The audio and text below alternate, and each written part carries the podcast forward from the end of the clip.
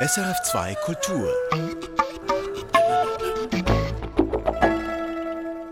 Im Kulturtalk reden wir heute über Stadt und Land und über die Kluft, die in der politischen Debatte immer öfter beklagt wird. Dabei geht es auch um die Frage, was heißt in der Schweiz Stadt und was heißt hier Land. Zu Gast im Kulturtalk ist Schon Müller, Politologe an der Universität Lausanne. Schon Müller, Sie befassen sich mit dem föderalen System der Schweiz, unter anderem mit der Frage, wie die Schweizer Städte in Bundesbern vertreten sind. Mein Name Sabine Bitter.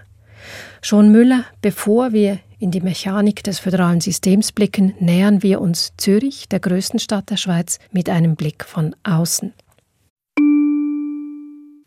Welcome to Zurich Airport.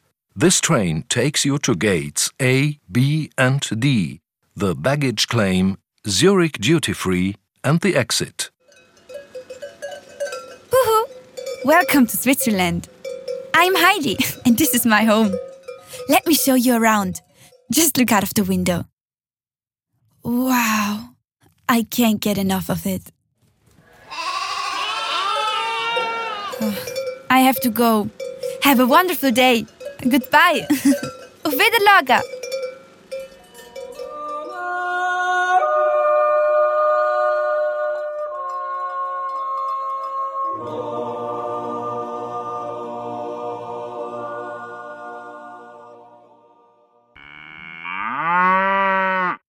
Schon Müller, wer aus Mumbai, Dubai oder LA anreist und im Flughafen Zürich landet, wird in der sogenannten Sky Metro von Glockengebimmel von der Kinderbuchfigur Heidi, dem vorbeiziehenden Jungfrau-Massiv auf der Fensterscheibe, mit Geblöke und Jodel empfangen. Es grüßt die ländliche Alpine Schweiz, eine Koproduktion des Flughafens Zürich und Schweiz Tourismus. Wie kommt diese Begrüßung von anreisenden Personen von anderen Kontinenten in Zürich bei Ihnen an? Ja, ich denke, es ist äh, sicher mal vor allem äh, zu Marketingzwecken sehr amüsant zu hören, dass gerade an einem Flughafen in einer Sky Metro das genaue Gegenteil eines Flughafens präsentiert wird, Kuhglocken, Jodeln und das Ganze aber auch auf Englisch. Also dieser Kontrast, ich denke, das macht auch die Schweiz selber aus und ist durchaus auch ein Abbild für die Spannungen, die zu jedem politischen System gehören und die dort auf eine besonders kreative Weise gelebt werden. Was sind das für Spannungen?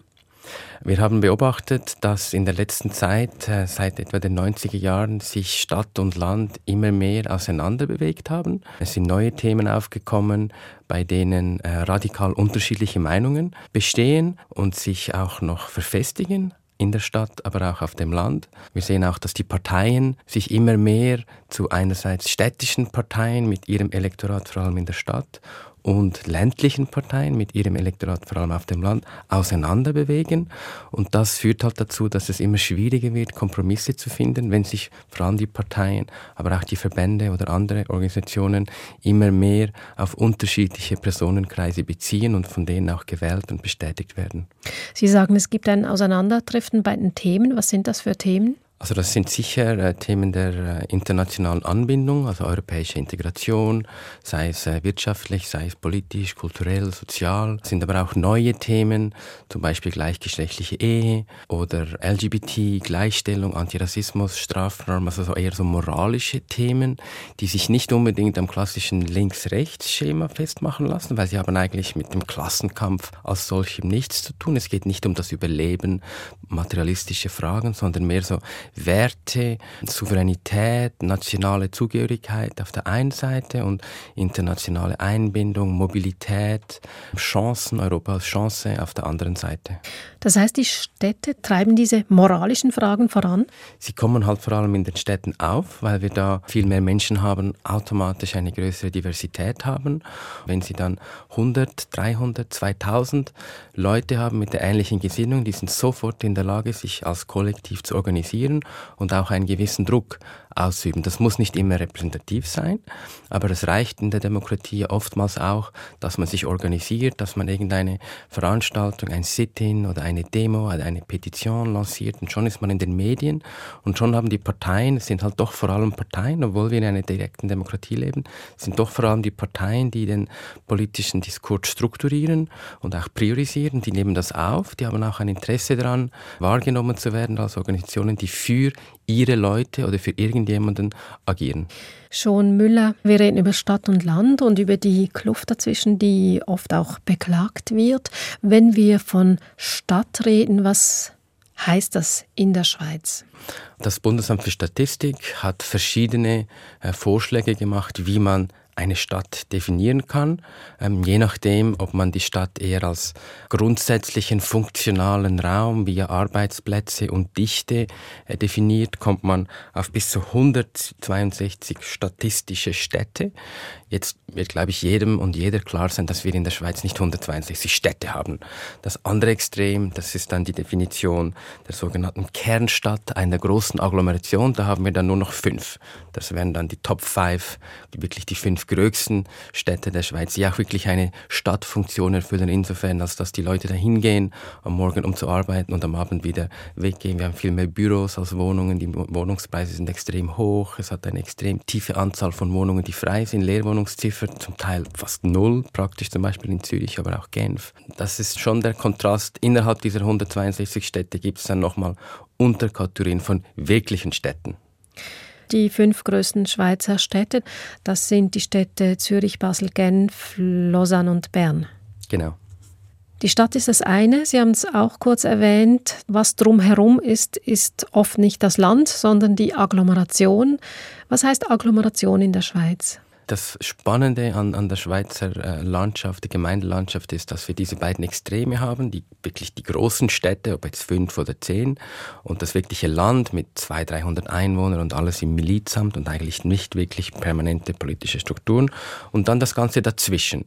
Und die Schweiz ist ja selber auch so ein bisschen dazwischen, zwischen den großen Staatsnationen, Deutschland, Frankreich, Italien. Und genauso kann man das auch auf die Agglomerationen anwenden. Sie sind einerseits städtisch, weil sie sind angebunden an den ÖV, es gibt Trams, es gibt Busse, es gibt S-Bahn, aber gleichzeitig ist es doch auch Land, weil es gibt nicht wirklich viele Arbeitsplätze, es gibt nicht wirklich ein, ein städtisches Leben, Kulturangebot, Universitäten, Fachhochschulen, die sich vor Ort installieren und dann wirklich auch dazu beitragen, dass ein städtischer Charakter entsteht. Je nach Agglomeration, da gibt es auch wieder Unterscheidungen eher besser gestellte Agglomerationen mit Einfamilienhäusern und Gärten, aber doch ziemlich schnell in der Stadt. Oder dann halt eher so Vororte mit Hochhäusern und eigentlich nicht so ästhetisch, aber halt funktional, viel Wohnraum auf wenig Platz und eben doch auch wieder schnell angebunden an die Stadt. Also die Agglomeration definiert sich wirklich so als dazwischen, nah an der Stadt, aber doch nicht so weit weg vom Land und dann halt so eine Mischung zwischen Dichte, Arbeitsplätzen und auch von den Leuten, die dann dort wohnen. Schon Müller, Sie befassen sich unter anderem in Ihrer Arbeit als Politologe mit der Interessensvertretung der größten Schweizer Städte in Bundesbern. Das letzte Mal war diese Vertretung der Städte ein größeres Thema bei der letzten Bundesratswahl im Dezember. Das Parlament musste sich bei den Kandidierenden sowohl auf Seiten der Sozialdemokratischen Partei als auch auf Seiten der Schweizerischen Volkspartei zwischen einer Vertretung aus der Stadt und einer Vertretung vom Land entscheiden. Eva Herzog aus dem Kanton Basel-Stadt stand Elisabeth Baum-Schneider aus dem jurassischen Le Preleux gegenüber und der Zürcher Hans-Uli Vogt stand Albert Rösti aus dem bernischen Uetendorf gegenüber. In beiden Fällen wurden die Landvertreter, die Landvertreterin gewählt, eine Person mit ländlichem Hintergrund in die Landesregierung gewählt. Wie interpretierten Sie als Politologe diese Wahl? Also zum einen fand ich die ganze mediale Aufregung über diese Nichtvertretung der Städte äh, im Bundesrat ziemlich übertrieben, weil einerseits waren die Städte als Städte nie wirklich adäquat repräsentiert im Bundesrat und andererseits ist es nicht im Bundesrat, wo eine Vertreterin und eine Vertreter der Stadt dann wirklich Stadtpolitik machen kann oder darf, weil es gibt ja noch sechs oder fünf oder vier andere, mit denen die Person Kompromisse eingehen muss. Das heißt, das ist gar nicht relevant. Es ist nicht direkt relevant, aber es ist schon ein Symbol, ein Zeichen für das Manko der Städte, sich politisch einzugeben. Das kann man an diesen Beispielen sehr schön äh, aufzeigen, weil es ist ja nicht so, dass Eva Herzog nicht gewählt wurde, weil sie aus der Stadt war oder dass äh, Vogt nicht gewählt wurde, weil er aus der Stadt war, sondern eher so, das Netzwerk unter den Parlamentarierinnen und Parlamentariern war nicht so gut ausgebaut. Die Sympathiewerte, Punkte waren ungleich verteilt. Auch das Lobbying von den beiden, sagen wir mal, Landkandidatinnen und Kandidaten war jetzt professioneller aufgezogen und das lässt sich eigentlich ähnlich auch auf die Städte und die Landgemeinden oder alle anderen übertragen. Die Städte könnten sich besser eingeben in den politischen Prozess in Bern. Sie tun es aber nicht, weil sie mit vielen Nachteilen konfrontiert sind und bis jetzt noch nicht wirklich einen Weg gefunden haben, diese Nachteile zu kompensieren und wirklich ihr Gewicht geltend zu machen. Sie sprechen besseres Lobbying an, besseres PR. Irgendwie war es ja schon erstaunlich in diesem Zusammenhang, dass die Schwarznasenschafe eine gute Presse hatten und dagegen sagen wir die Bedürfnisse einer jungen Generation, gerade in Wissenschaft und Wirtschaft, die eine europäische Einbindung eigentlich brauchten für den Erfolg, auch für den wirtschaftlichen Erfolg des Landes, dass das weniger zur Sprache kam als Notwendigkeit. Viele Bürgerinnen und Medienkonsumenten haben hier ein gewisses Missverhältnis festgestellt. Sie sagen jetzt, das ist nicht an der Landesregierung, dass da Stadtpolitik gemacht wird. Aber ist dieses Unbehagen wirklich so unbegründet? Also es ist schon an der Landesregierung, dass sie diese Anliegen ernst nimmt, aber es ist nicht ein Stadt-Land-Gegensatz, sondern mehr ein parteipolitischer. Ich wage jetzt mal zu behaupten, innerhalb der SP eine Person aus einem ländlichen äh, Schwarznasenschaf-Raum setzt sich genauso gleich für, die, für das Bildungsbürgertum oder für die europäische Einigung ein wie jemand aus der Stadt Basel. Das hat nicht primär mit der Herkunft zu tun, sondern mit der Ideologie. Natürlich sind die linken Parteien in den Städten stärker, aber wenn man das wirklich ernst nehmen möchte, diese Vertretung der Bildung der Jungen, dann müsste man mehr links wählen und nicht unbedingt mehr städtisch. Das würde dann in einem gehen. Aber es ist schon so, dass äh, diese Anliegen halt nicht wirklich vertreten werden, weil sie ein bisschen über die ganze Schweiz äh, verteilt sind. Also wir haben acht oder zehn, je nachdem, wie man es zählt, Universitätsstädte, die sind nicht aneinander grenzen, sondern die sind über die ganze Schweiz verteilt. Was ja schön ist, dass wir nicht eine große Uni haben, sondern mehrere. Man muss sich dann halt wieder zusammenfinden und miteinander reden, mehrere Sprachregionen, andere Finanzierungsmodelle, andere Schwerpunkte. Gleichzeitig ist man natürlich auch im Wettbewerb zueinander. Also die Städte kämpfen, die Universitäten kämpfen um die besten Forschenden, dass sie zu ihnen kommen und dann gleichzeitig erwartet man, dass sie sich zusammentun und gemeinsam ihre Interessen definieren und das dann gemeinsam durchsetzen. Das haben andere Interessenvertreter, zum Beispiel die Bäuerinnen oder die Verbände, bis jetzt viel besser geschafft, weil sie halt auch länger schon im Spiel sind. Der Bauernstand seit 120 Jahren ist er dran, sich zu organisieren. Die Städte, das ist erst so wirklich ein Thema seit, sagen wir mal, 20, 25 Jahren, seit den 90er Jahren. Also da können die Städte auch noch lernen von anderen Interessenorganisationen, wie sie sich besser organisieren. Sie sagen schon, Müller, die Städte könnten vom Schweizerischen Bauernverband was lernen. Genau, der Bauernverband ist einer der effizientesten Organisationen. Es gibt ja nicht eine Bauernkammer, es gibt überhaupt keine formellen Einbindungspflichten gegenüber den Bäuerinnen und Bauern und trotzdem ist der Bauernverband extrem gut darin, seine Interessen möglichst früh, möglichst breit eingebunden an den richtigen Orten zu platzieren und es vielleicht auch überhaupt nicht dazu kommen zu lassen, dass es zu einer Volksabstimmung kommt, die gegen ihre Interessen ausfallen könnte. Sie sagen schon, Müller, wie andere Politologinnen und Politologen auch, die Städte hätten Mühe, ihre Interessen in Bundesbern einzubringen, sie durchzusetzen. Was aber überhaupt sind die Interessen der Städte? Von außen betrachtet sind es natürlich schon einmal grundsätzlich andere Anliegen. Also da geht es äh, primär um die Integration von Ausländerinnen und Ausländern. Äh, es geht um den ÖV, um den öffentlichen Verkehr, weg von der Straße, vom Auto hin zu Nahverkehr, Fußverkehr. Es geht aber natürlich auch um die Anbindung an den internationalen Forschungsraum für Städte mit Universitäten, dass man da kompetitiv bleibt, weil die Leute würden dann kommen und in der Stadt wohnen und dort ihre Steuern zahlen. Äh, es geht um familienergänzende Kinderbetreuung weil halt die Leute, die in der Stadt wohnen, mittlerweile eher so eingestellt sind, dass beide Elternteile arbeiten möchten, nicht beide 100 Prozent, vielleicht beide 70 oder 80 und dann halt auf entsprechende Angebote und Finanzierung angewiesen sind. Es geht dann irgendwie auch immer ein bisschen um Geld. Also irgendwoher muss das Geld ja kommen für die ganze Infrastruktur.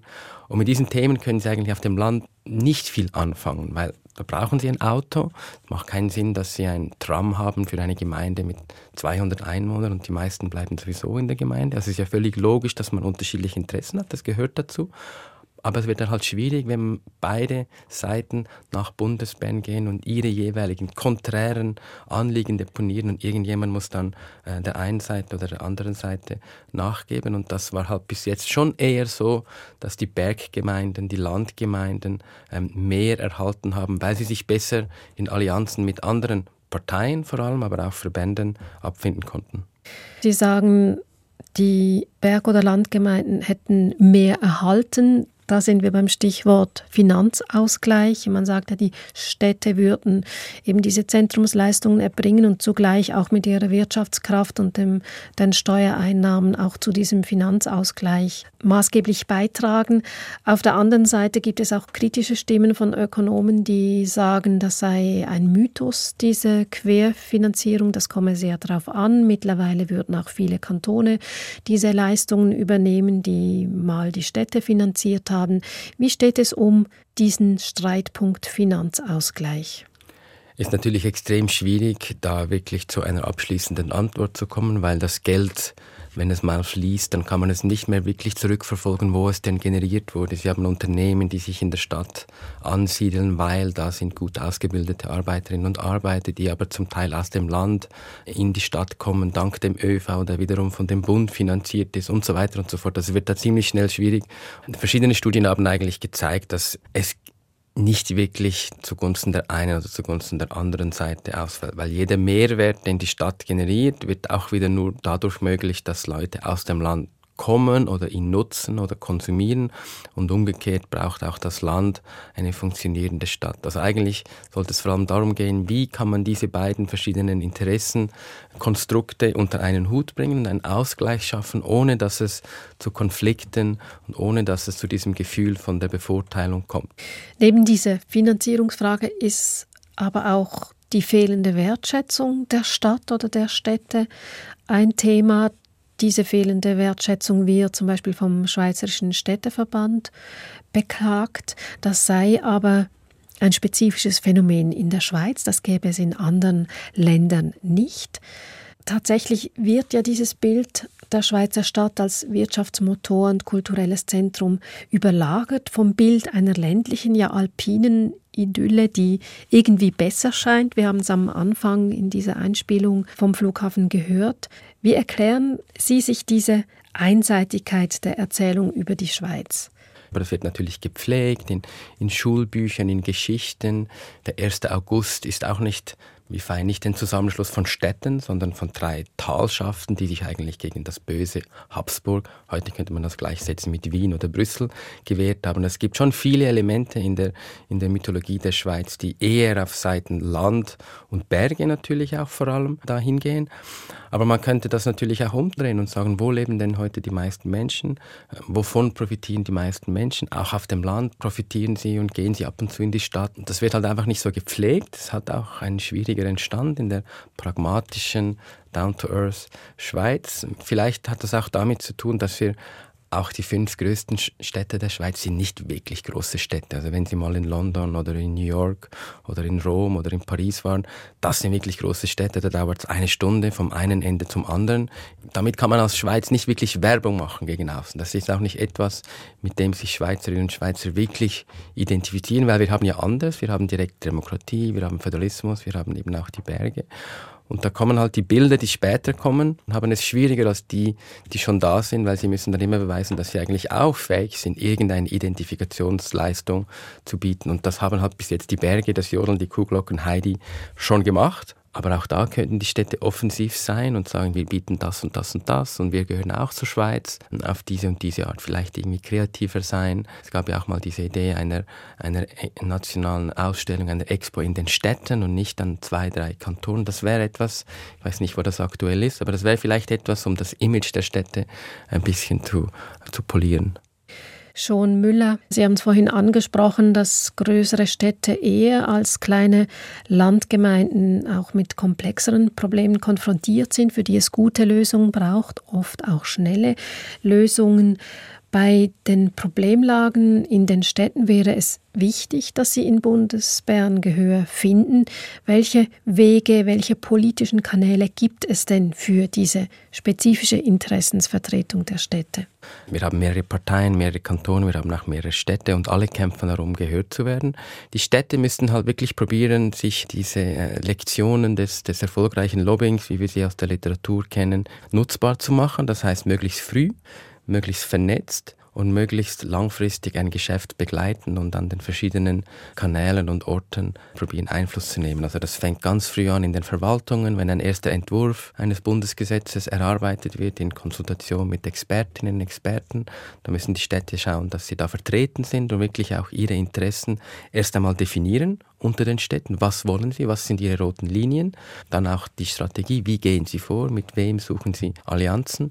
Und dann natürlich das auch äh, im Parlament, wenn es dann ins Parlament kommt, auch entsprechend begleiten, die Parlamentarierinnen und Parlamentarier, die noch nicht auf ihrer Seite stehen, bearbeiten. Diese Einflussnahme, die findet ja auch statt in Form von Vernehmlassungen. Vernehmlassungen sind ein institutionalisierter Weg, über den sich Städte einbringen können. Was gibt es noch? Also die Vernehmlassung stellen an offen, das stimmt. Also Sie können auch als einzelne Bürgerin, als Bürger auf die Homepage gehen des, des Bundesrats und da Ihre Meinung abgeben. Weil wenn das dann ausgewertet wird, ist natürlich die Frage, welche Meinungen werden wie gewichtet.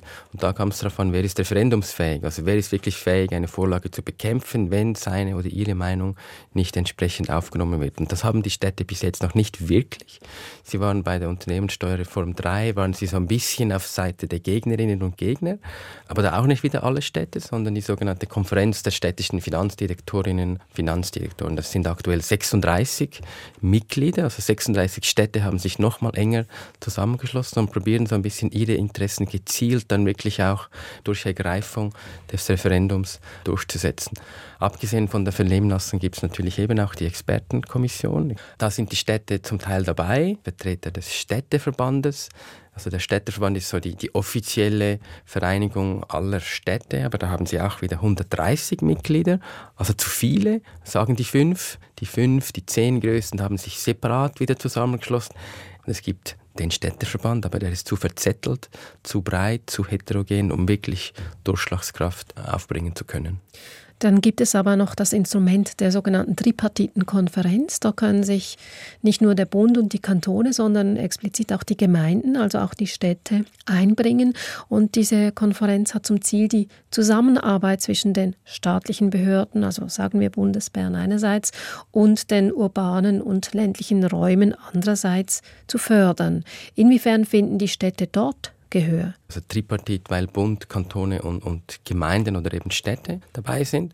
Nun ist es für die Städte sowohl ein Vorteil wie auch ein Nachteil, dass die Kantone dabei sind, weil die Kantone möchten natürlich ihre Monopolstellung gegenüber Bundesbern beibehalten und laut Bundesrecht sind die Gemeinden und halt auch die Städte nur insofern in ihrer Autonomie geschützt, als die Kantone das zulassen. Also Bundesrecht geht vor Kantonsrecht und Kantonsrecht geht vor Gemeinderecht. Das ist insofern ein Nachteil für die Städte, als sie mit zwei oberen Ebenen, die nicht immer die gleichen Interessen haben, verhandeln müssen. Gleichzeitig können sie natürlich probieren, die Kantone oder ihre Kantone auf ihre Seite zu ziehen, weil die Kantone profitieren ja natürlich auch, wenn es ihren Städten gut geht aber dann halt auch wieder nur ihren Städten.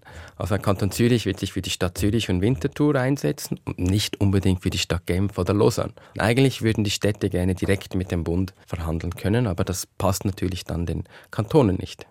Die Kantone haben also mehr Möglichkeiten als die Städte, ihre Interessen über institutionalisierte Kanäle einzubringen. Ein Beispiel ist auch das Ständemeer, das bei obligatorischen Referenden, zum Beispiel bei Verfassungsänderungen, aber auch bei Initiativen eine Rolle spielt. Inwiefern ist dieses Ständemeer ein Problem für die Städte? Das Ständemeer ist insofern ein Problem, als es vor allem die konservative Schweiz bevorteilt. Wir haben mehr kleine konservative Kantone als große progressive. sind. Also die Hürde, um etwas Fortschrittliches durchzusetzen, höher als etwas Konservatives durchzusetzen. Und das spielt natürlich gegen die Städte, weil die Städte sind eher links, progressiv. Also natürlich ist das Ständemeer jetzt nicht immer völlig konträr zum Volksmeer. Es gab erst 14 Fälle, in denen das Volks- und das Ständemeer auseinandergeklafft sind. 14 Fälle von knapp 700 Volksabstimmungen seit 1848. Also selten, nimmt zwar zu, aber selten. Jetzt gab es bei Abstimmungen eine große Kluft zwischen Stadt und Land in den letzten zwei, drei Jahren. Wir erinnern uns an das CO2-Gesetz, an die Trinkwasserinitiative, Pestizidinitiative, auch die Frage der Massentierhaltung. Da stellten Vertreterinnen und Vertreter vom Land und vor allem der Landwirtschaft fest, sie seien politisch noch nie so angefeindet worden wie in den letzten Jahren. Ist dies auch ein neuer Ausdruck einer größer werdenden Kluft zwischen Stadt und Land. Die Kluft wird größer, die Vorstellungen werden unterschiedlicher, extremer auch. Auf der einen Seite den Wolf absolut schützen, auf der anderen Seite der Wolf wirklich als, als Bedrohung für die Herden von Kühen und Schafen. Also nicht irgendwie nuancierte Positionen. Aber dann ist sicher auch ein bisschen der Mediatisierung der Politik geschuldet, dass man als Medien eher einer extremen Stimme als der anderen extremen Stimme Platz bietet als, als der Mitte. Und das führt dazu, dass man nicht mehr wirklich sich bewusst wird, dass ja die andere Seite auch völlig legitime Interessen halt anders geartet, als eher materiell oder auf der äh, städtischen Seite halt eher auf die Werte und auf die grundsätzlichen Überzeugungen eines Menschen oder eines, eines Tierlebens abstützt.